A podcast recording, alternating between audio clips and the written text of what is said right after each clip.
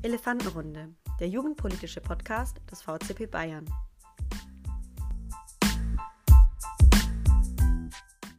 Hallo und herzlich willkommen zu einer neuen Folge der Elefantenrunde. Heute sind der Maxel und ich wieder dabei, einen äh, spannenden Gast zu interviewen. Die Europäische Union wird oft zerstritten und uneinig. Viele Themen wie eine gemeinsame Flüchtlingspolitik werden seit Jahren ohne Einigung vor sich hergeschoben. Länder wie Ungarn und Polen blockieren im Europäischen Rat viele Vorhaben. Wie sieht denn die Zukunft der EU aus? Wie lassen sich Probleme lösen? Oder müssen wir als Bürgerinnen einfach damit leben, dass die EU dauerhaft von Kompromissen zu Kompromissen auf äh, Ebene Regierungschefe, der e Regierungschefinnen hagelt? Das wollen wir heute mit unserem Gast besprechen. Unser Gast bringt insgesamt über zehn Jahre als Brüssel-Korrespondent für, für, das Deutschlandradio mit. Wenn jemand also Fliehkräfte innerhalb der EU kennt, dann er. Herzlich willkommen, Peter Kappern. Vielen Dank für die Einladung. Ich bin gern bei euch. Wunderbar. Genau, Sie sind uns ja auch live aus Brüssel äh, zugeschaltet. Und in guter Tradition dürfen Sie sich gerne einmal für unsere Herren vorstellen, dass Sie überhaupt wissen, wer Sie sind. Ja, was soll ich sagen? Ich heiße Peter Kapern und ich komme vom östlichen Rand des Ruhrgebiets, da bin ich geboren worden, in der Stadt Hamm, die jeder Deutsche kennt, weil man da dauernd umsteigt, wenn man mit dem Zug von hier nach da fährt. Viel mehr als den Bahnhof kennen die meisten nicht. Und ich sage, der Schaden hält sich in Grenzen. Aber da das meine Heimatstadt ist, finde ich sie auch schon ganz in Ordnung. Also dort bin ich geboren worden. Das ist schon äh, relativ lange her, 1962. Ich überspringe mal die ganze Schulzeit und erzähle, dass ich erst einen kleinen Irrweg genommen habe. Ich habe zwei Jahre lang, äh, zwei Semester lang Bauingenieurwesen studiert und habe dann gedacht, nein, das mit dem Journalismus, da hatte ich nämlich schon reingerochen, das ist doch das Richtige für dich. Ich habe nämlich meinen ersten Zeitungsartikel 1978 geschrieben. Das war über ein Konzert von Leonard Cohen in der Halle Münsterland. Ich weiß nicht, ob von euch, von unseren Hörern irgendjemand noch Leonard Cohen hört. Das kann ich allerdings wärmstens empfehlen. Noch mehr als ein Spaziergang durch die schöne Stadt Hamm. Also Leonard Cohen, das war ein ganz großer, ist leider vor ein paar Jahren gestorben. So, danach habe ich dann als Student ähm, der Politikwissenschaften, Soziologie, Philosophie, habe ich ähm, für den Westfälischen Anzeiger geschrieben als freier Mitarbeiter. Die klassische ähm, Einführung in den Journalismus, also abends den, die Sitzung des Kaninchens Zuchtvereins besucht und sonntags nachmittags auf den Sportplätzen äh, gestanden, um mir die Fußballspiele anzugucken, über die ich dann zu schreiben hatte. Dann habe ich ein paar Jahre Fernsehen gemacht beim WDR Lokalfernsehen in Dortmund. Das war eine tolle Erfahrung in einem tollen Team, an die ich ja eine tolle Zeit, an die ich immer auch gerne zurückdenke.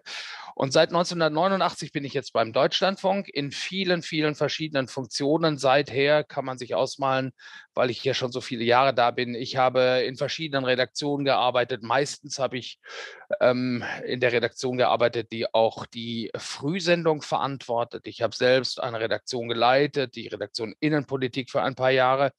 Und ich bin vom Deutschlandfunk immer wieder weggesprungen als Korrespondent ich habe fünf Jahre in Düsseldorf gearbeitet als äh, Korrespondent für das Land Nordrhein-Westfalen, mein Heimatland, das ich wirklich ganz gut kenne. Ich bin jetzt zum zweiten Mal als Korrespondent in Brüssel und ich war auch mal für die ARD eine Zeit lang als Israel-Korrespondent unterwegs. So, und jetzt kann ich euch eigentlich nur noch sagen, könnte ich euch nur noch sagen, wo mein Lieblingsort auf dieser Welt ist und was meine Lieblingsmusik ist, aber ich weiß nicht, ob das wirklich jemanden interessiert. Das ist die große Frage. Ist denn Brüssel Ihr Lieblingsort, nachdem Sie gleich wiedergekehrt sind dahin?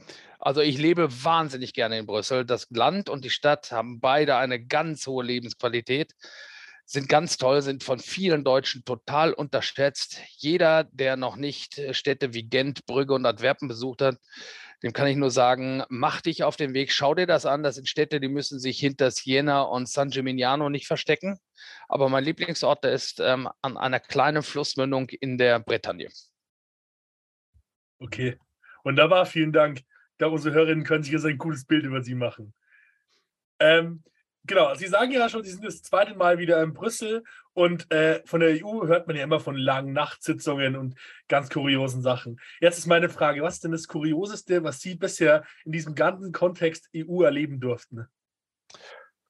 Ach Gott, das ist ganz schwierig, weil das hier ja doch eher eine, soll man das sagen, eine Aneinanderreihung von äh, mal harten und mal noch härteren Arbeitstagen ist. Aber äh, das Kuriose hält sich eigentlich in Grenzen. Ja, ich habe völlig abgedrehte Nachtsitzungen erlebt. Natürlich, ich habe EU-Gipfel erlebt, die sich über drei Tage und drei Nächte zogen. Und ich habe gesehen, wie die Journalistenkollegen unter und auf den Tischen geschlafen haben mit irgendwelchen Notizbüchern unterm Kopf statt Kopfkissen.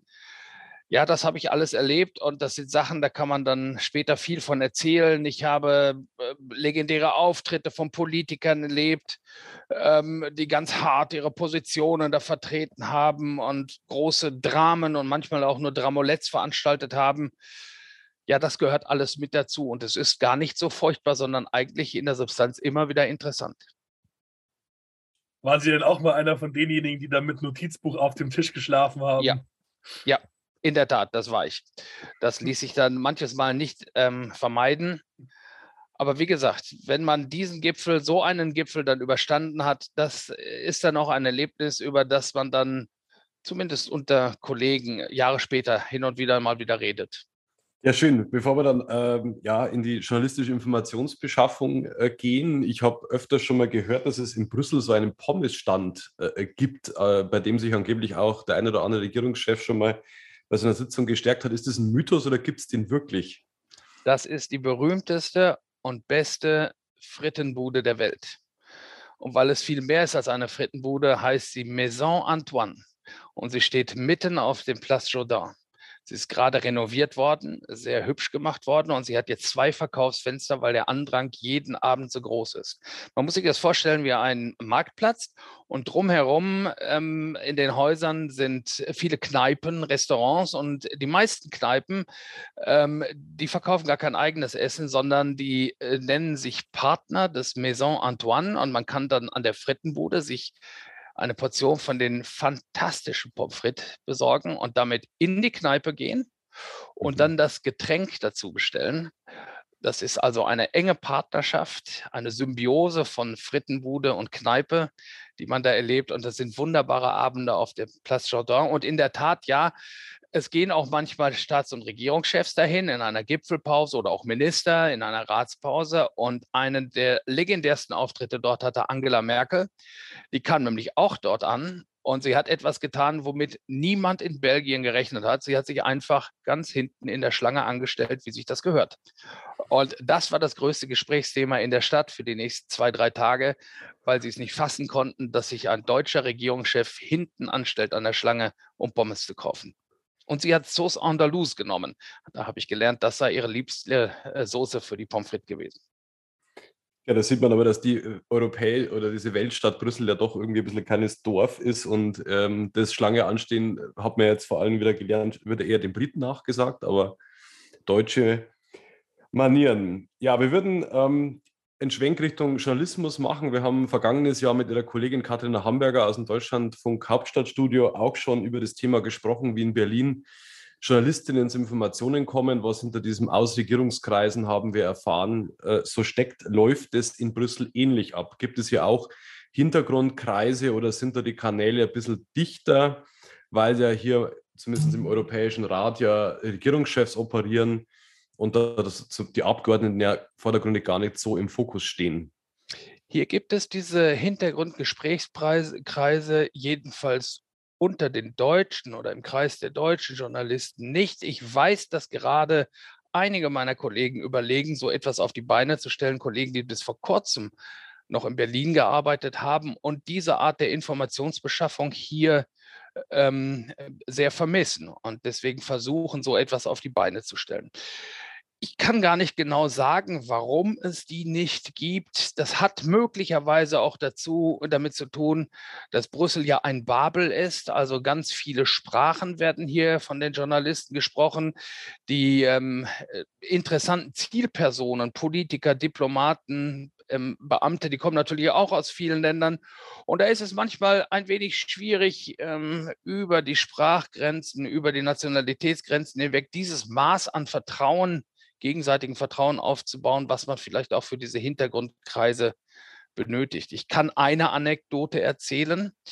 Es gab in meiner ersten Brüsselzeit ein, tja, eine Fußballtruppe, die hat sich jeden Donnerstagabend getroffen. Nur Journalisten. Und weil es um Fußball ging, waren es nur männliche Journalisten, die jeden Donnerstagabend Fußball spielen gingen. Und das war so bekannt in Brüssel, dass auch keine ständige Vertretung oder irgendeine andere Organisation auf die Idee kam, an einem Donnerstagabend was anderes zu veranstalten, weil sie wussten, die Fußballer, die kommen da sowieso nicht hin, weil die sind so eisern mit ihrem Fußballtermin, die lassen sich da gar nicht weglocken. Die Journalistinnen die deutschsprachigen hier in Brüssel, die haben immer vermutet, dass die Männer sich dort treffen und dann die großen Deals machen, äh, sich gegenseitig erzählen, wo welche Jobs frei werden, welche tolle Zeitung gerade jemand neuen sucht oder irgendwie sowas oder wo heiße Informationen gedealt werden, wer was wird in der Europäischen Union oder so. Das war überhaupt nicht der Fall. Wir haben wirklich nur Fußball gespielt und anschließend gemütlich ein Bier getrunken. Trotzdem waren die Frauen so misstrauisch, dass die dann damals mal einen Gesprächskreis gegründet haben, an dem dann nur weibliche Journalisten teilnehmen durften. Ob es den noch gibt, ich glaube nicht. Aber da sieht man, die ähm, Versuche, Gesprächskreise hier auf die Beine zu stellen, die sind nicht erfolgreich. Das ist eine Berliner, eine deutsche Tradition. Damals in Bonn gab es das auch. In Brüssel ist das nicht beheimatet. Ja, vielleicht entsteht es ja in, in, in Zukunft. Wir würden gerne einen ganz aktuellen Blick auf die Europäische Union ähm, werfen und ich denke, da können Sie uns eine sehr gute Antwort drauf geben. Deutschland und Frankreich wurden ja immer als die tonangebende Achse innerhalb des Europäischen Rats und auch der Europäischen Union bezeichnet als die zwei großen äh, Blöcke in Mitteleuropa mit einer guten Wirtschaftsleistung und großen Einfluss. Jetzt gab es ja nach 16 Jahren einen Wechsel ähm, im Bundeskanzleramt. Olaf Scholz hat Angela Merkel beerbt und Angela Merkel galt ja auch immer insgesamt im Rat als die Strippenzieherin, die bei so Sitzungen auch mal was lange aussitzt, ähm, die alle irgendwie auf Kurs bringt. Hat sich diese Rolle unter Bundeskanzler Scholz von Deutschland geändert oder wie ist diese Rolle von Deutschland aktuell zu betrachten? Du hast ja jetzt gewissermaßen zwei Themenfelder angerissen ähm, und, und dann in einer Frage gebündelt. Lass mich noch mal ein Wort sagen zu diesem deutsch-französischen Motor und der deutsch-französischen Tandem. Dass dieses Tandem so wichtig war und ist, wenn auch nicht mehr ganz so bedeutsam wie vielleicht früher, hatte ja nicht nur mit der Wirtschaftskraft dieser beiden Länder zu tun, sondern es hatte auch damit zu tun, dass sie hinter sich zwei, sagen wir mal, Denkschulen der Europäischen Union versammelten. Die Deutschen standen da eher ähm, an der Spitze einer Gruppe, die die Niederlande umfasst, Belgien, die skandinavischen Länder, dann nach dem Beitritt die baltischen Länder. Das waren Länder, die eher auf eine ja, ähm, stabilitätsorientierte Finanzpolitik setzten auf eine klassische angebotsorientierte Wirtschaftspolitik. Während Frankreich ähm, gemeinsam mit den Mittelmeerländern eher für das stand, was ähm, ja aus von deutschen Beobachtern oft als laissez-faire ähm, betrachtet wurde oder für staatsinterventionistische Wirtschaftspolitik und äh, nicht so die ganz eiserne Schuldendisziplin. Und das bedeutete nun, wenn die beiden, Deutschland und Frankreich, es schafften, einen Kompromiss in einer strittigen Frage zu finden, dann stand hinter diesem Kompromiss standen auch gleichzeitig automatisch immer die beiden Lager, für die sie standen. Und das begründete eigentlich die große Gestaltungsmacht dieses Motors, abgesehen von den historisch begründeten Wurzeln dieser deutsch-französischen Freundschaft, die noch aus den Folgen des Zweiten Weltkriegs herrührt oder aus dem Zweiten Weltkrieg herrührt. So, sind, ist die neue deutsche Regierung nahtlos in die Schuhe ihrer Vorgängerregierung geschlüpft? Ja, im Prinzip schon, auch wenn der Stil ein völlig anderer ist, auch wenn Olaf Scholz längst noch nicht, längst nicht das Standing hat, das Angela Merkel hatte. Warum ist das so? Weil diese Länder immer noch gewissermaßen Vorreiter dieser beiden Denkschulen in der Europäischen Union ist und weil auch in Olaf Scholz die Limitierungen der Kooperationsfähigkeit mit ähm, Frankreich deutlich werden, die auch schon bei Angela Merkel deutlich wurden.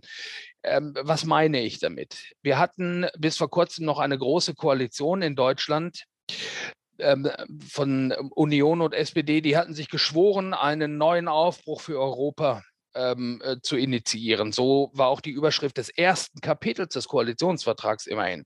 Und dann haben wir hier in der Praxis gesehen, wie nach der Sorbonne-Rede von Macron, die so viele Initiativen hätte anstoßen können, Deutschland Frankreich immer wieder hat abprallen lassen, ignoriert hat, am langen Arm hat verhungern lassen. Das heißt also, diese deutsch-französische Freundschaft, die Kooperation der beiden ist auch nicht überbordend.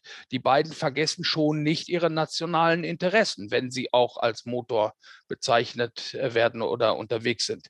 Und diese Art des Umgangs mit Frankreich, die ist unter ähm, Scholz nicht anders, als sie unter Merkel war. Das hat auch damit zu tun, dass ja hinter beiden dieselben Apparate in den Ministerien, ähm, dieselben diplomatischen Apparate stehen. Was Angela Merkel ausgezeichnet hat, das war natürlich, dass sie lange Zeit ein großes Vertrauen gerade bei den kleinen Mitgliedstaaten hatte und deswegen als ehrlicher Makler angesehen wurde. Das ist nichts, was von einem Vorgänger auf den Amtsnachfolger automatisch übergeht. Das ist etwas, das muss man sich im Laufe der Jahre erarbeiten und das hat Olaf Scholz noch vor sich. Ja, äh, vielen Dank für Ihre Ausführungen. Ähm, ich glaube, es ist, äh, ja, ich bin sehr gespannt, wie sich das alles weiterentwickeln wird. Ich glaube, er hat keine kleinen, äh, keine kleinen Fußstapfen, die, in die er da treten muss.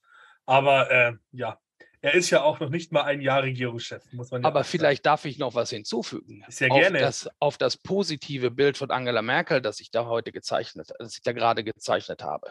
Ich erinnere mich beispielsweise an die deutsche Präsidentschaft im zweiten Halbjahr 2020, wo die bis dahin größten Probleme, die heute schon nicht mehr die größten sind, aber die bis dahin größten Probleme in relativ kurzer Zeit zu lösen waren. Corona-Krise, Wirtschaftskrise aufgrund der Corona-Krise und das Schnüren des gigantischen Finanzpakets. Das hat sie ja großartig gemanagt. Das kann man ja gar nicht anders sagen, wie sie das gemakelt hat. Äh, das hätte, glaube ich, niemand anderes derzeit ähm, vermocht, wie sie das getan hat. Aber auf diese Leistung fällt ja mittlerweile der Schatten der zu großen Nachgiebigkeit, Freundlichkeit gegenüber Russland worauf jetzt natürlich die europäischen Staaten hinweisen und sagen, das ist ein Fehler, den Deutschland schon über viele, viele Jahre gemacht hat. Das ist nichts, was man Olaf Scholz ankreiden kann, sondern das war originär, originär Außenpolitik Angela Merkel, was uns in diese fatale Energieabhängigkeit von Russland geführt hat. Ja, da haben Sie äh, recht. Ich glaube, äh, ein sehr, sehr aktuelles Thema, wo wir später auch nochmal dazu kommen wollen. Ähm, jetzt wollen wir nochmal zu so einem Ding zurück. Das ist in dieser ganzen Russland-Frage auch immer wieder aufgekommen. Das Einstimmigkeitsprinzip der EU. Äh, in vielen Politikfeldern ist es durchaus manchmal störend, weil es einfach gewisse Länder gibt, die sich immer wieder, die immer wieder blockieren und die ähm, dadurch versuchen, vielleicht auch äh, Kompromisse ein Stück weit zu erkaufen. Also das ist gerade speziell, wenn man Richtung Polen oder Ungarn schaut. Ähm, ich habe gehört, es gibt in äh, der EU oder im Europäischen Parlament so ein äh, German Vote.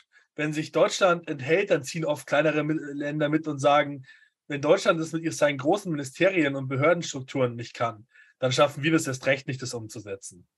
Ähm, ist das so? Ist es tatsächlich so? Und wirkt, oder ist Deutschland tatsächlich manchmal unentschlossener, als es wirkt? Also, die Einstimmigkeit und German Vote, das sind ähm, zwei Dinge, die nicht notwendigerweise unmittelbar miteinander zusammenhängen. Also das German Vote, das äh, stammt insbesondere aus Zeiten der Großen Koalition, als äh, sich die Koalitionspartner bei bestimmten politischen Fragen einfach nicht einigen konnten. Und da besagte eben der Koalitionsvertrag, und das ist so in jedem Koalitionsvertrag in Deutschland, wenn wir uns nicht einigen können, dann enthalten wir uns. Und das kommt natürlich hier bei den anderen EU-Partnern, wenn sich ein Land wie Deutschland enthält, wie eine Orientierungslosigkeit an. Länder erwarten, die EU-Partner erwarten, dass Deutschland sagt, was es will, weil gegen Deutschland die allermeisten Dinge ja sowieso nicht gehen. Und deswegen muss man wenigstens wissen, was Deutschland will, damit man sich dazu verhalten kann. Zustimmend oder ablehnend oder mit Alternativvorschlägen, damit überhaupt erst ein Diskurs in die Gänge kommt, damit die 27 mal miteinander bereden wollen. Also wenn die Franzosen das so wollen und die Deutschen das so wollen und wir gerade nicht vorwärts kommen, wo könnte denn ein Kompromiss liegen? Wie könnten wir denn jetzt gemeinsam was auf die Beine stellen? Wenn Deutschland aber, wenn der deutsche Minister dann aus Berlin angereist kommt und sagt, ja, ich weiß ja, dass wir hier ähm, noch, keine, äh, noch keine Einigung erzielt haben. Aber ich kann jetzt leider auch gar nicht sagen, was wir für richtig halten, weil wir es noch nicht wissen. Dann gibt Deutschland nicht die Orientierung, die von einem so großen und wichtigen Land äh, verlangt wird und erwartet wird. Und das ist dann eben misslich. Ähm, das bringt die Dinge ins Stocken hier. Und ähm, da erhoffen sich insbesondere die kleineren EU-Staaten, dass das anders wird. Und in der Tat, ähm, die Ampelkoalition in Berlin hat ja nun in ihrem Koalitionsvertrag auch festgehalten, jedenfalls haben sie sich das untereinander in die Hand versprochen, das mit dem German Vote, das soll aufhören. Wir einigen uns in Berlin und dann gehen wir mit dem, was wir verlangen, was Deutschland will, gehen wir nach Brüssel und das sagen wir dort und dann können wir dort auch kompromissbereit die Deals machen, die man braucht, um in der Europäischen Union voranzukommen. Und das, das hat man jetzt in dem ersten Jahr festgestellt, hat so richtig gut auch nicht geklappt. Es gibt noch immer ähm, hin und wieder das German Vote. Und ja, das ist äh, nicht schön für die anderen. So, jetzt können wir, wenn du magst, können wir jetzt reden über das Thema der Einstimmigkeit. Das ist natürlich ein anderer Punkt, der die Geschäfte in Brüssel aufhält und verlangsamt und schwierig macht.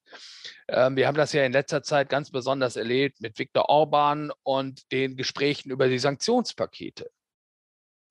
Da stand Viktor Orban häufig auf der Bremse. Und deswegen gibt es ja die Ideen, die Einstimmigkeit abzuschaffen. Es gibt unterschiedliche Wege dafür. Wenn ihr wollt, können wir darüber nachher reden. Es gibt unterschiedliche Möglichkeiten, wie man die Einstimmigkeit, wenn man sie nicht komplett abschafft, in bestimmten Politikfeldern wenigstens etwas einschränkt. Es gibt zum Beispiel die Idee, wenigstens bei Menschenrechtsfragen und bei Sanktionsfragen vom Einstimmigkeitsprinzip wegzukommen, damit man handlungsfähig ist.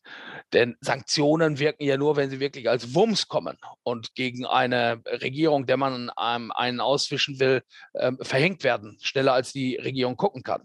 Wenn die EU sechs oder acht Wochen an der Formulierung von Sanktionen rumwirkt, dann ist der Wumms schon verpufft. Ähm, also das nimmt der EU dann auch ähm, international Durchschlagskraft. So, und jetzt schimpfen immer alle über Viktor Orban und äh, häufig genug tue ich das auch in meinen Kommentaren. Aber man muss da genau hinschauen, warum er das macht. Wenn Viktor Orban Sanktionen gegen Russland versucht zu verhindern oder auf die lange Bank zu schieben, weil er sich es gerade ganz kuschelig macht auf Putins Schoß, und einfach pfeift auf die demokratischen Errungenschaften hier im Westen und stattdessen lieber seiner Liebe zu autoritären Systemen Ausdruck verleiht, dann ist das in höchstem Maße verwerflich. Wenn aber Viktor Orban einfach nationale Interessen vertritt, die einfach nicht vom Tisch gewischt werden können, wie beispielsweise die Abhängigkeit Russ äh, Ungarns von russischem Erdöl, ähm, dann muss man das akzeptieren. Dann kann man von jemandem, selbst von jemandem wie Viktor Orban oder erst recht nicht von jemandem wie Viktor Orban verlangen, dass der sein Land in wirtschaftliche maximale Schwierigkeiten stößt, nur weil die anderen 26 das für richtig halten. Um das zu erklären, mit der Abhängigkeit von russischem Erdöl, Ungarn hat, jeder, der auf die Landkarte mal geguckt hat, wird das wissen, keinen Hafen kann kein Öl mit Tankern bekommen, sondern kann Öl für seine Raffinerie, die die Ungarn mit Benzin und Diesel und Heizöl versorgt, ähm, ausschließlich über Pipelines bekommen. Und diese Pipelines kommen nun mal alle aus Russland. Und wenn man die von heute auf morgen schließt, dann funktioniert nichts mehr in Ungarn. Und man kann einfach nicht von Viktor Orban erwarten, dass er dazu stimmt. Ähm, und insofern muss man diese Frage der Einstimmigkeit auch ein wenig abwägen. Es gibt ähm, unlautere Motive, ein Veto einzulegen. Und es gibt lautere Motive, ein Veto einzulegen. Und äh, wenn man jetzt über die Einschränkung der Einstimmigkeit ähm, berät, dann muss man diese Unterschiede im Auge behalten. Man darf nicht kleinere Länder überrollen und platt machen, denn die haben auch ihre vitalen Interessen. Das darf man nie vergessen. Das war ganz interessant, die Sichtweise so zu hören. Weil Sie haben schon recht, meistens ist es ja so, dass man, auf, dass man immer sagt, die Ungarn, jetzt bremsen die Ungarn schon wieder. Aber so rum habe ich das auch tatsächlich noch gar nicht gesehen. Ähm, Sie haben gerade schon gesagt, äh, wir können vielleicht später nochmal über die Abschaffung des Einstimmigkeitsprinzips sprechen. Es gibt verschiedene Wege. Das finde ich super interessant, weil in den Medien hört man meistens eins. Abschaffung des Einstimmigkeitsprinzips, schwierig, weil das muss man einstimmig machen.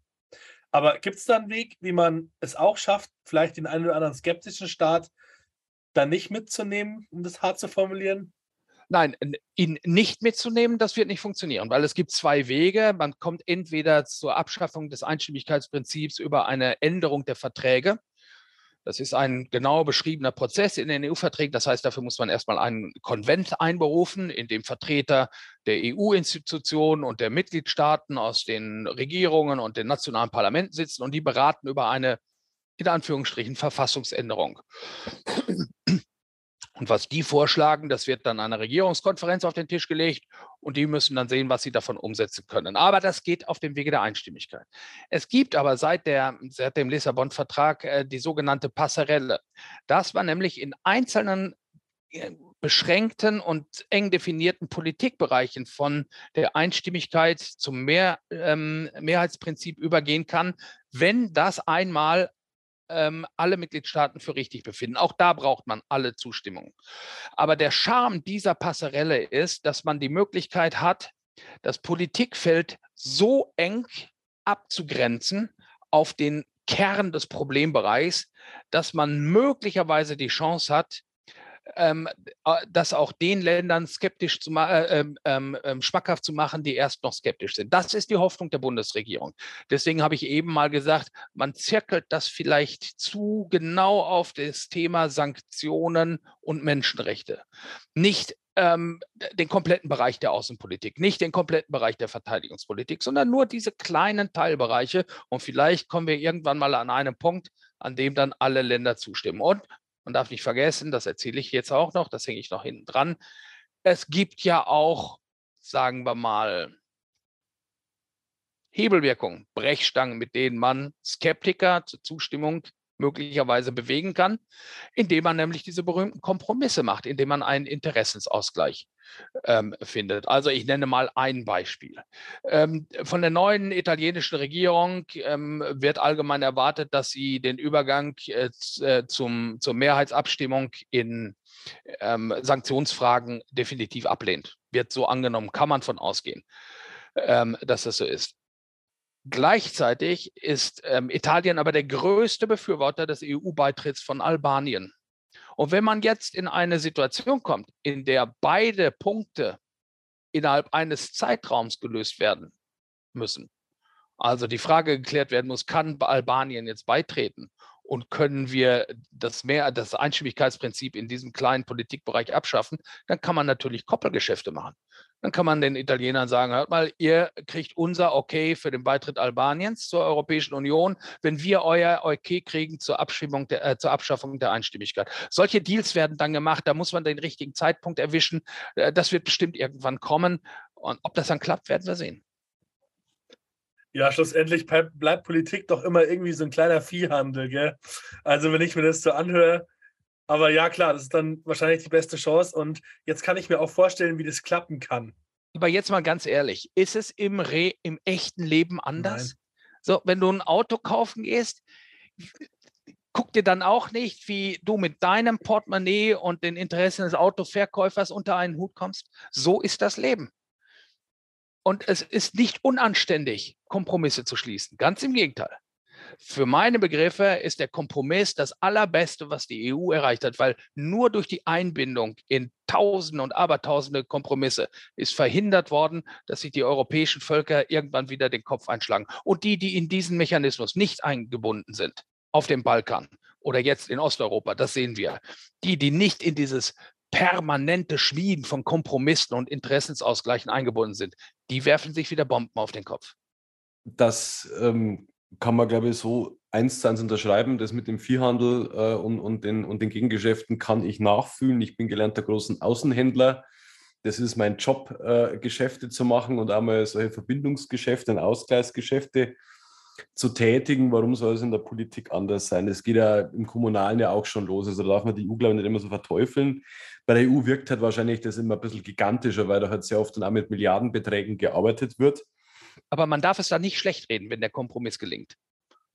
kommt natürlich immer ganz davon, ob es ein fauler Kompromiss ist oder ob es tatsächlich dann für alle ertragfähig ist, aber das ähm, in der Tat, so ist es. Muss man sich immer im Einzelnen anschauen. Wir würden trotzdem bei Polen und Ungarn bleiben, weil halt diese beiden Länder in der EU natürlich aktuell immer wieder ähm, für Schlagzeilen äh, sorgen. Die äh, polnische Regierung, angeführt von der äh, Peace-Partei, hat ähm, vor einigen Jahren schon damit begonnen, den Rechtsstaat umzukrempeln, auch das Thema äh, Gerichte umzukrempeln, ähm, obwohl es in Polen in der Bevölkerung sehr, sehr viele EU-Befürworter gibt, vor allem bei den jüngeren Menschen. Und auch in Ungarn erleben wir das vor allem im Bereich der Presse- und Meinungsfreiheit. Und jetzt hat die Europäische Kommission ja vor kurzem damit gedroht, Transferleistungen zu kürzen. Und wenn man sich das vor allem auch als Deutscher immer anschaut, ist immer die Frage, ähm, zucken diese Länder dann überhaupt? Beeindruckt es diese Länder? Bewegt es diese Länder innenpolitisch dann Dinge zu verändern, die im Sinne der westlichen Weltanschauung sind? Hast, haben Sie ja vorher schon gesagt. Ähm, oder muss man das als, als EU irgendwie hinnehmen, dass diese Länder innenpolitisch so ähm, arbeiten, wie sie im Moment arbeiten? Tja, das ist eine der großen Fragen, die sich ähm, derzeit und in nächster Zeit entscheiden werden. Wir werden das sehen. Die Fälle sind ja leicht unterschiedlich. Es sind ja nicht dieselben Mechanismen, die dagegen beide Länder in Gang gesetzt werden. Im Falle Polen ist es ja so, dass die Europäische Union die Auszahlung aus dem ähm, Corona-Wiederaufbaufonds gesperrt hat weil die Auszahlung dieser Gelder, da geht es um, ich glaube, für Polen 34 Milliarden Euro das ist kein Pappenstiel, ist an die Erfüllung von Bedingungen gekoppelt. Bei allen Ländern. Bei allen Ländern war es so, dass ähm, die Kommission gesagt hat, ihr könnt diesen Geldsegen erwarten, aber wir haben ja hier eine lange Liste von Dingen, bei denen wir finden, dass ihr die besser machen könnt. Die sind nicht bei allen Ländern gleich. Bei dem einen ist es die Reform des Rentensystems, die seit Jahren ähm, ähm, ausbleibt. Oder bei anderen ist es die äh, Wiedererrichtung des Rechtsstaats, wie im Falle Polen, äh, die seit Jahren angemahnt wird. Und die EU-Kommission hat eben den klugen Plan gefasst, hat gesagt, das Geld kriegst du nur, wenn du deinen Rechtsstaat wieder in Ordnung äh, bringst. Und da hat es äh, lange Verhandlungen zwischen der Kommission und Polen gegeben. Die Kommission und der Europäische Gerichtshof haben genau definiert, was die Polen machen müssen. Die haben dann so ein bisschen getan, als ob. Und da hat die Kommission gesagt, das reicht uns nicht. Und dann haben die Polen gesagt, ja, aber weiter gehen wir nicht. Und ähm, jetzt ähm, sind die beiden ja wie Widder mit den Hörnern gegeneinander gerannt. Und die polnische Regierung hat jetzt die Parole ausgegeben, von uns ist da nichts mehr zu erwarten. Das, was wir jetzt an ähm, Rechtsstaatsreformen gemacht haben, das wird nicht zurückgenommen, nur weil die da in Brüssel das, das wollen. Ihr könnt uns mal hinter dem Mast besuchen, gewissermaßen. Wir arbeiten jetzt auf den Sturz von Ursula von der Leyen hin. Und danach wird sich alles bessern, vor allem wenn äh, Polen, äh, wenn Italien jetzt auch eine rechtsgerichtete Regierung kriegt. Im Falle Ungarn ist der Fall anders. Da geht es ja nicht um den Wiederaufbaufonds oder nicht nur um den Wiederaufbaufonds, sondern da hat die Kommission das erste Mal den sogenannten Rechtsstaatsmechanismus angewandt und droht sogar mit der Sperrung von Mitteln aus den regulären Fördertöpfen der Europäischen Union. Ist alles ziemlich kompliziert, sorry, aber äh, einfacher geht es manchmal einfach nicht. So, und ähm, auch da hat es wieder monatelange Verhandlungen zwischen der Kommission und der ungarischen Regierung gegeben. Und siehe da, die ungarische Regierung ist jetzt rausgerückt mit einem gigantischen Reformpaket. Das hat sich vor, ich glaube, zwei, drei Wochen auf den Tisch gelegt und die Kommission sagt, äh, Johannes Hahn, der Haushaltskommissar, der Wirtschaftskommissar, äh, sagt, ja, wenn ihr das alles so umsetzt, dann sieht das gut aus. Und seither verabschieden die Gesetze in, im Reformtempo da in, in Ungarn. Und wenn diese ganzen Gesetze umgesetzt sind, dann geht es beispielsweise darum, dass eine Behörde eingerichtet wird, die die äh, Korruption bekämpft im Lande, die endemisch katastrophal schlimm ist. Ähm, wenn ihr das alles so umsetzt, dann können wir das Geld auszahlen. Und ähm, da werden dann im Dezember, wird dann nachgeguckt werden, ob die Reformen, die Orban da beschlossen hat im Windeseile, ob die tatsächlich das Ziel erreicht haben, das die Kommission verlangt. Und wenn ja, dann wird das Geld nach Ungarn fließen. Das ist dann in Ungarn eigentlich eine sehr positive Entwicklung, was aber jetzt ich vor ein paar Tagen. Das muss man abwarten. Das muss man ja, abwarten. Ja. Möglich, es gibt immer noch viele Leute, die sagen, na, der Orban, der macht da auch nur eine Finte. Mm, so, das so muss man abwarten. Aber wir jedenfalls Polen, ist das ja. noch nicht im Eklat gelandet wie äh, im Falle Polen. Da Hm. sind die beiden durchaus unterschiedlich. Aber ich sage mal so, meine, diese Reformbestrebungen sind ja jetzt gut, sind ja nett. Wenn wir im Dezember dann sehen, ob sie das tatsächlich dann umgesetzt wurde ähm, von der Regierung in Budapest. Jetzt habe ich vor kurzem gelesen, dass Viktor Orban angekündigt hat, er möchte sein Volk über die Russland-Sanktionen abstimmen lassen. Also was ist denn davon zu halten? Wir haben jetzt, äh, wie gesagt, vor wenigen Tagen erlebt, dass der russische Präsident Wladimir Putin eine, eine Teilmobilmachung in Gang gesetzt hat. Er droht auch mit einem Atomwaffeneinsatz. Ähm, Jetzt werden die beiden Gebiete in der Ostukraine mehr oder weniger völkerrechtswidrig der Russischen Föderation mehr oder weniger einverleibt. Ähm, Viktor Orban, sage ich, beschneidet ja oder, oder setzt ja da ganz, ein ganz schlechtes Zeichen ähm, auch Richtung, Richtung Osten, wenn ein Land jetzt hier wieder so dermaßen ausschert. Das ist ja ein Instrument, das er sehr gerne einsetzt, weil ja immer den angeblichen Volkswillen in Ungarn gegen das abgehobene Agieren dieser durchgeknallten Eurokraten und Eliten in Brüssel stellt. Das entspricht ja alles nicht der Realität. So ist das ja nicht. Aber es ist eines seiner Instrumente bei der Herrschaftsausübung. Und das ist maximal zu kritisieren. Da führt überhaupt kein Weg dran vorbei. Es ist nicht das erste Mal, dass er das tut. Auch seine ähm, Gesetzgebung, das Gesetz, er nennt es das Gesetz zum Schutz der Familien. Im Rest Europas, im fast im gesamten Rest Europas, ist das ein ähm, äh, Gesetz der maximalen Benachteiligung von Schwulen und Lesben.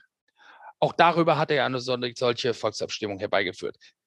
Das Ergebnis dieser Volksabstimmung ist so sicher wie das Abstimmungsergebnis über den Beitritt zu Russland in den besetzten Gebieten der Ukraine.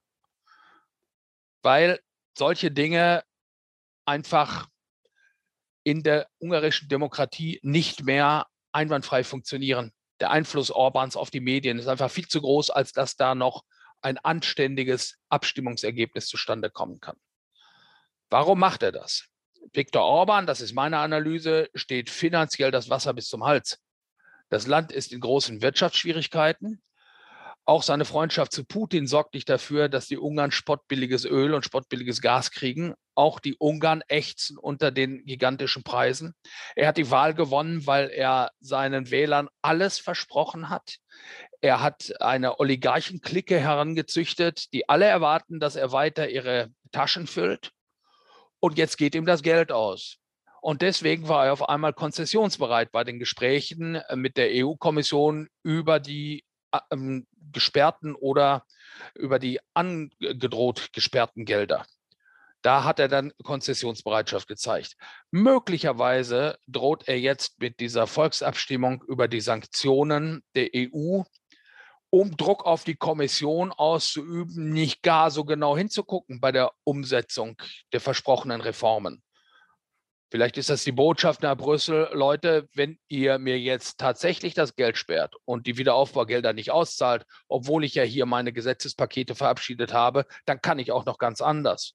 Vielleicht ist das das Motiv von Viktor Orban. Er würde die Sanktionen gerne loswerden, weil Sanktionen es einfach mit sich bringen, dass sie bei dem, der die Sanktionen verhängt, auch wirtschaftliche Schäden auslösen. Und diese wird, das gehört nun mal dazu. Sonst wäre eine Sanktion ja ein Wirtschaftsförderungsprogramm. Ähm, und die möchte er gerne loswerden, weil es der ungarischen Wirtschaft so schlecht geht und weil das Geld, mit dem er seine Ungarn glücklich machen kann, knapper wird. Ähm, aber was würde es bedeuten, wenn Ungarn beispielsweise die Verlängerung der Sanktionen äh, gegen Russland, und die müssen ja regelmäßig verlängert werden, alle sechs Monate äh, verweigern würde? Ja, das wäre ein maximaler Schaden für die Europäische Union. Und ich glaube, dass da enormer Druck auf Viktor Orban ausgeübt werden würde, das, ähm, ähm, das zu unterlassen. Ob er dann auf diese Ratschläge hört, kann ich noch nicht beurteilen. Muss man mal abwarten. Sie haben gerade schon ein Bild von Viktor Orban gezeichnet, das war nicht so positiv. Wir hatten in unserer letzten Folge schon mit unserem letzten Gast, Herrn Professor Dr. Bausback, äh, auch darüber gesprochen. Herr Professor Dr. Bausback äh, kommt aus der CSU. Ähm, darüber gesprochen, dass die Fidesz-Partei bis vor kurzem noch Teil der EVP war. Und ähm, wir haben uns gewundert, weil die, also die Fidesz-Partei ist nicht mehr Teil der EVP, aber auf eigenen Wunsch. Sie sind selbst ausgetreten. Und wir haben uns ein bisschen gefragt, warum die CDU, CSU nicht auch was dagegen getan hat, weil die entspricht ja in, in vielen Wehr, äh, ihrer Werten überhaupt nicht dem, wofür wir, was wir unter der demokratischen Partei verstehen. Und ähm, jetzt ist meine Frage, glauben Sie oder wissen Sie, warum die EVP nicht, nichts gegen die Fidesz-Partei getan hat? Also sie rauszuschmeißen, sie zu sanktionieren, irgendwas. Ja, also äh, vielleicht noch eine, eine Bemerkung zum Anfang der Frage. Ähm, äh, sie haben eben gesagt, ich hätte ein nicht so positives Bild von Viktor Orban gezeichnet. Wenn es nur das war, war ich zu zurückhaltend, ähm, um das vorsichtig zu sagen. So, ja, dieses, äh, diese Entwicklung zwischen der EVP und Fidesz habe ich wirklich ähm, sehr genau verfolgt über mehrere Jahre. Daran äh, war ja ein äh, CSU-Politiker nicht ganz unmaßgeblich beteiligt. Manfred Weber, ähm, der ist ja seit längerem schon Fraktionschef der EVP hier im Europaparlament. Mittlerweile ist er auch Chef der EVP-Parteienfamilie hat immer gesagt, wenn wir Fidesz rausschmeißen, dann verlieren wir die Gesprächsfäden, dann verlieren wir den Kontakt. Und er hat dann beispielsweise auch darauf hingewiesen, dass ähm, der Brexit, äh, die Brexit-Idee in England erst so richtig Fahrt ähm, aufgenommen hatte, nachdem die Tories aus der EVP-Fraktion ausgetreten waren. Das hat er immer als mahnendes und warnendes Beispiel hingestellt. Ich habe das immer, um es deutlich zu sagen, für Quatsch gehalten, weil die EVP und Fidesz hatten irgendwann nichts mehr gemeinsam. Außer einem, dass sie im Bündnis Macht ausgeübt haben. Man darf nicht vergessen, welches europapolitische Selbstverständnis die EVP und in deren Zentrum stehen CDU und CSU, welches europapolitische Verständnis diese Parteienfamilie hat. Sie sagt von sich, dass sie das Machtzentrum der Europäischen Union sein muss, weil sie die Europapartei ist, die Europaparteienfamilie ist. Und wenn man sich jetzt mal die Realität anschaut, dann sieht man, dass die EVP keine Schwergewichte mehr am Tisch der Ministerpräsidenten hat. Ich will den Österreichern, den Griechen, den Schweden nicht zu nahe treten. Aber wenn die ihre Pfunde auf die Waage werfen, dann kommen sie nicht gegen Deutschland, Frankreich, Italien, Spanien, Polen an. Das ist einfach so. Und wenn es um äh, die Gewichtsfrage geht, um die politische Gewichtsfrage geht, hat die EVP in den letzten Jahren ganz, ganz viel verloren. Und das Letzte, was sie noch haben an echter Machtbastion, das ist äh, die 13. Etage im Berlaymont, also den Posten der Kommissionspräsidentin. Das ist ihr letzter massiver Einflusspunkt. Und die EVP würde alles tun, fast alles tun, hoffe ich, nur fast alles, um zu verhindern, dass sie auch diesen Posten, diese Machtbastion aufgeben muss bei den nächsten Europawahlen. Also warum hat Manfred Weber gegen Sinn und Verstand und ich bin Sicherheit, sicher auch gegen seine eigenen politischen Überzeugungen so lange an Fidesz festgehalten und hat sie nicht einfach rausgeworfen, weil die Fidesz eben eine bestimmte Stimmenanzahl hatte im Europaparlament. Ich glaube, es waren 14. Und die letzte Kommissionspräsidentin, die ist nur mit acht Stimmen Mehrheit gewählt worden. Da sind 14 Stimmen gigantisch wichtig. Und die wollte Manfred Weber nicht einfach freiwillig hergeben. Deswegen hat er immer noch gehofft, er könnte Viktor Orban irgendwie zur Umkehr bringen. Aber das war von Anfang an zum Scheitern verurteilt. Und in dem Moment, als klar war, dass Manfred Weber vieles nicht mehr in den eigenen Reihen halten konnte, da ist Viktor Orban, da war er stolz genug von selbst gegangen, bevor er rausgeworfen wird.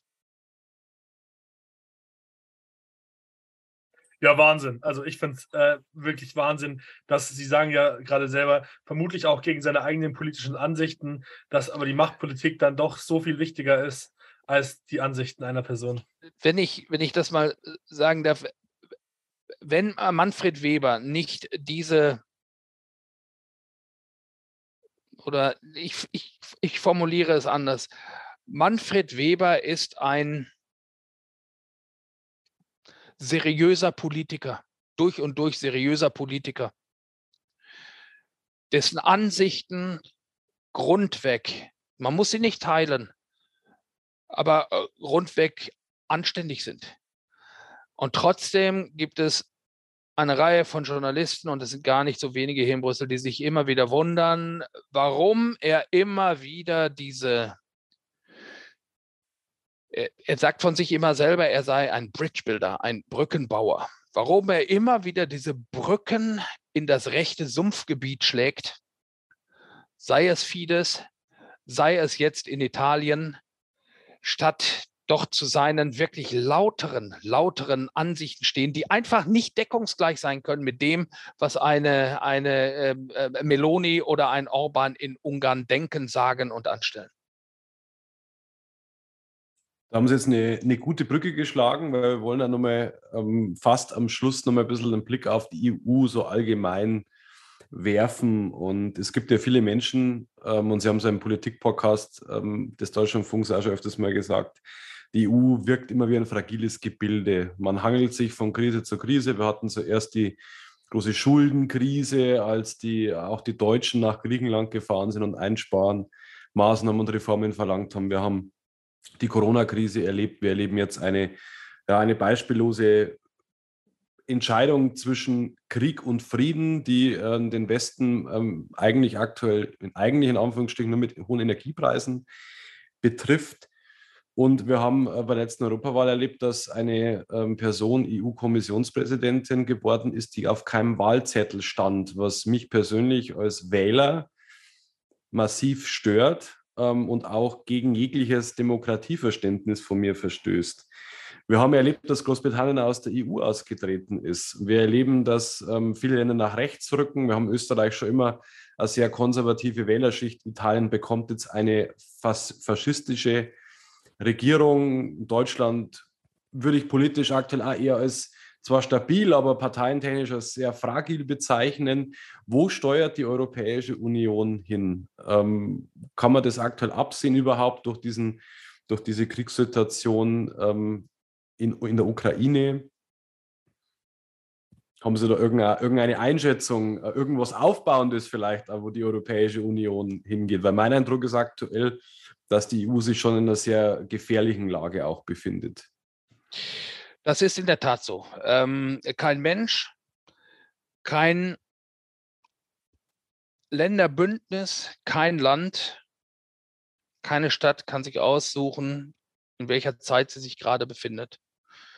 Ähm, wir haben ja auch äh, vor Corona ein paar richtig gute Jahre, zwischen der Schuldenkrise und der Corona-Krise ein paar richtig gute Jahre ähm, erlebt, in der die europäische Wirtschaft florierte, die Schulden gingen zurück, die Arbeitslosenzahlen schmolzen nur so dahin. Äh, und man hat gedacht, mein Gott, was, was für eine Insel der Glückseligen diese Europäische Union ist. Ja. Und jetzt erleben wir wieder, wie viele Dinge schwierig sind. Wir haben den Anfang der Corona-Krise erlebt. Das war ein furchtbares Erlebnis für mich zu sehen, wie die Grenzbalken wieder runtergingen wie Länder verboten haben, dass Atemmasken, Beatmungsgeräte, Schutzanzüge von einem EU-Land ins andere EU-Land exportiert wurden. Das war eine, das war eine Erfahrung, die hat mir wirklich, Gott, die hat mich wütend gemacht und, und die hat mir richtig tiefe Angst eingejagt, weil ich gedacht habe, jetzt geht es wirklich zu Ende. Aber jetzt schauen wir uns mal an, wo wir stehen wir haben das mit Corona in der Europäischen Union doch eigentlich ganz gut hingekriegt. Wir haben ein Finanzprogramm aufgelegt, das es ermöglicht, die, den wirtschaftlichen, den tiefen wirtschaftlichen Graben, das Auseinanderdriften in Nord und Süd, das die Corona-Krise nicht verursacht, aber doch sehr stark verschärft hat, das ähm, ein gutes Stück ähm, rückgängig zu machen. Stelle mal die These auf, wenn es die Europäische Union nicht gäbe, dann stünde, stünden Putins Panzer jetzt vielleicht schon wieder an der tschechischen Grenze oder in Prag. Wer hätte denn die Macht gehabt, das aufzuhalten? Wenn nicht dieses Bündnis natürlich auch gemeinsam mit der NATO, das ist ja annähernd deckungsgleich die Mitgliedschaft NATO und Europäische Union. Aber die Union, die Europäische Union hat daran stark mitgewirkt mit ihren Sanktionspaketen, mit ihrer entschlossenen Unterstützung für die Ukraine, mit der Tatsache, dass sie der Ukraine das Versprechen gegeben hat, EU-Mitglied werden zu können. Ja, das sind ganz furchtbar schwierige Zeiten, in denen wir derzeit leben. Und glaubt mir, ich äh, schlafe manche Nacht schlecht hier in Brüssel, wenn ich mir anhöre, wie die Finanzminister reden über die wirtschaftliche Situation, wie die Außenminister reden über ähm, den, ihren Blick auf das Treiben Putins. Aber ich bin felsenfest davon überzeugt, ohne die Europäische Union Klammer auf, und ohne die NATO, Klammer zu, hätten wir Putin doch gar nichts entgegenzusetzen. Insofern ist auch die Europäische Union ein Hort der Stabilität in ganz wilden Zeiten, dass diese Fähigkeit, Stabilität zu erzeugen und zu garantieren, nicht so weit geht, dass wir uns fühlen wie auf einem Liegestuhl, auf einem Strand, über dem die Sonne scheint, sondern dass wir immer noch vieles mitbekommen an Konsequenzen und Folgen, siehe Energiepreise. Ähm, ja, das kann man der Europäischen Union, glaube ich, nicht äh, zum Vorwurf machen. Nichts und niemand wäre in der Lage, in der Nachbarschaft von Wladimir Putin seine Menschen komplett abzuschirmen von dem, was Putin da derzeit treibt. Und beim Versuch, dies so gut zu tun, wie es überhaupt nur geht, ist die Europäische Union nach meinem Dafürhalten im Moment nicht schlecht. Und insofern, na nur lasst es uns mal mit der Kritik nicht übertreiben, sondern lasst uns konstruktiv das Ding nach vorne treiben und diesen Laden besser machen, als er jetzt ist und nicht zerreden. Sie haben gerade schon, ähm, also wir sind gerade schon so ein bisschen beim Thema Russland und jetzt zum Schluss äh, ist ja wieder ein Thema gerade ganz aktuell. Wladimir Putin hatte die Teilmobilisierung verkündet und seitdem äh, beginnen auch äh, Geflüchtetenströme aus der EU raus, äh, aus, aus Russland raus, in Richtung EU. Ähm, gerade ist es so, der, die baltischen Staaten und auch Finnland lassen niemanden die Grenze überqueren. Ähm, jetzt habe ich heute im Radio auch gehört, zum Beispiel, dass es durchaus schwierig ist, dass sie äh, sie nicht über die Grenze lassen, weil natürlich damit so, also weil es ein Asylgrund ist, wenn jemand äh, vor einer äh, Armee flüchtet, wo man weiß, dass Kriegsverbrechen begangen werden. Und jetzt ist die große Frage, wie verfahren wir weiter damit? Also irgendwie, wir haben uns ein Asylrecht gegeben und sagen jetzt akt und aktuell sehen wir, dass dagegen verstoßen wird, aber ich glaube, viele Menschen verstehen auch, warum es ist, so ist. Also, dass die baltischen Staaten und auch Finnland sagen, okay, nein, unsere Grenze ist zu, aber wir brauchen noch eine Lösung. Wie ist Ihre Einschätzung? Wie geht es hier weiter? Ich weiß es nicht. Ich weiß es wirklich nicht, weil das wirklich eine verdammt schwierige Frage ist. Weil man muss mal, ähm, und gerade wir hier in Deutschland haben das ja sehr, sehr lange nicht getan oder abgetan, die Perspektive der baltischen Republiken oder der osteuropäischen Nachbarn einnehmen, ähm, die wirklich wissen, wie es ist, unter der Kontrolle Moskaus zu leben. Und die Moskau, die Russland immer alles zugetraut haben, alles Schlechte vor allem zugetraut haben. Und hier weiter westlich haben viele Politiker nur die Köpfe geschüttelt, haben gesagt, naja, die, die, das grenzt ja schon an Verfolgungswahn, was die da haben. Und heute müssen wir feststellen, darüber sprachen wir ja eben schon mal beim Thema Angela Merkel, die hat mit ihrer Einschätzung äh, ja nun definitiv recht. So, und die sagen jetzt, erstens, die, die da jetzt bei uns vor der Grenze stehen, das sind die, die tatenlos zugeschaut haben, als in den letzten sieben Monaten Frauen, Kinder, alte und junge Menschen unterschiedslos in der Ukraine von russischen Truppen ähm, hingemordet worden sind. Die haben tatenlos zugeschaut, weil sie gesagt haben, mich tangiert das ja nicht. Ich bin ja nicht betroffen davon. Ich kann mein Leben so weiterleben. Und jetzt, wo es ernst wird für sie, da laufen sie davon, statt jetzt endlich auf die Straße zu gehen, dafür zu sorgen, dass Wladimir Putin vom Sessel gekippt wird. Das ist eine Perspektive, für die kann man sehr viel Verständnis aufbringen. Es gibt viele Sicherheitsbedenken und die sehen jetzt vielleicht seit den Anschlägen auf die Pipelines äh, vor anderthalb Tagen in der vorvergangenen Nacht völlig anders aus als davor.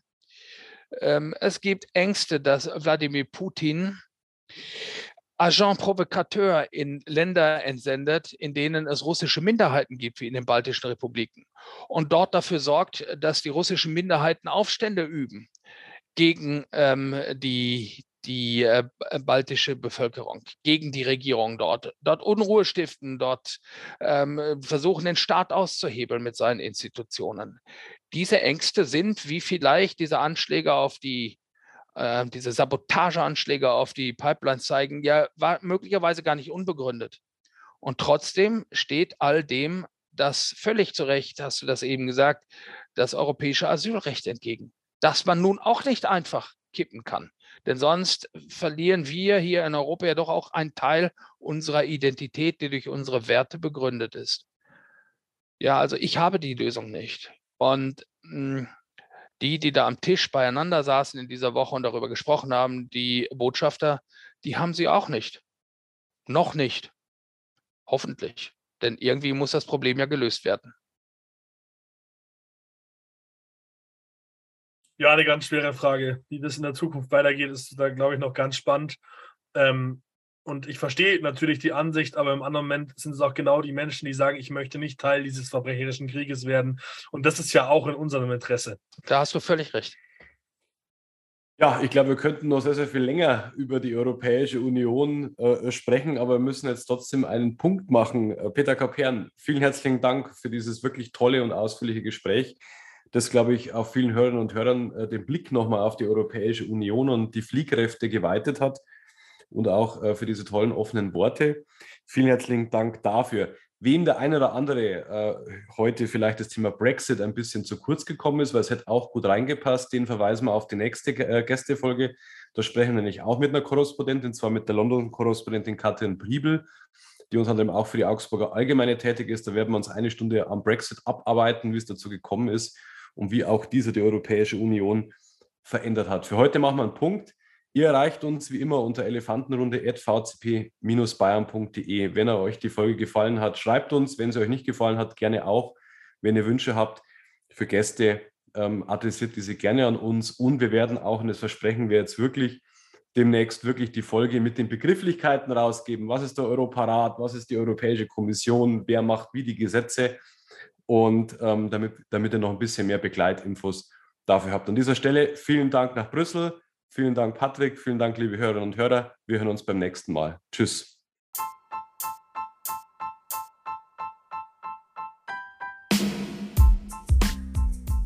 Elefantenrunde, der jugendpolitische Podcast des VCP Bayern. Gefördert durch Mittel des Bayerischen Jugendrings.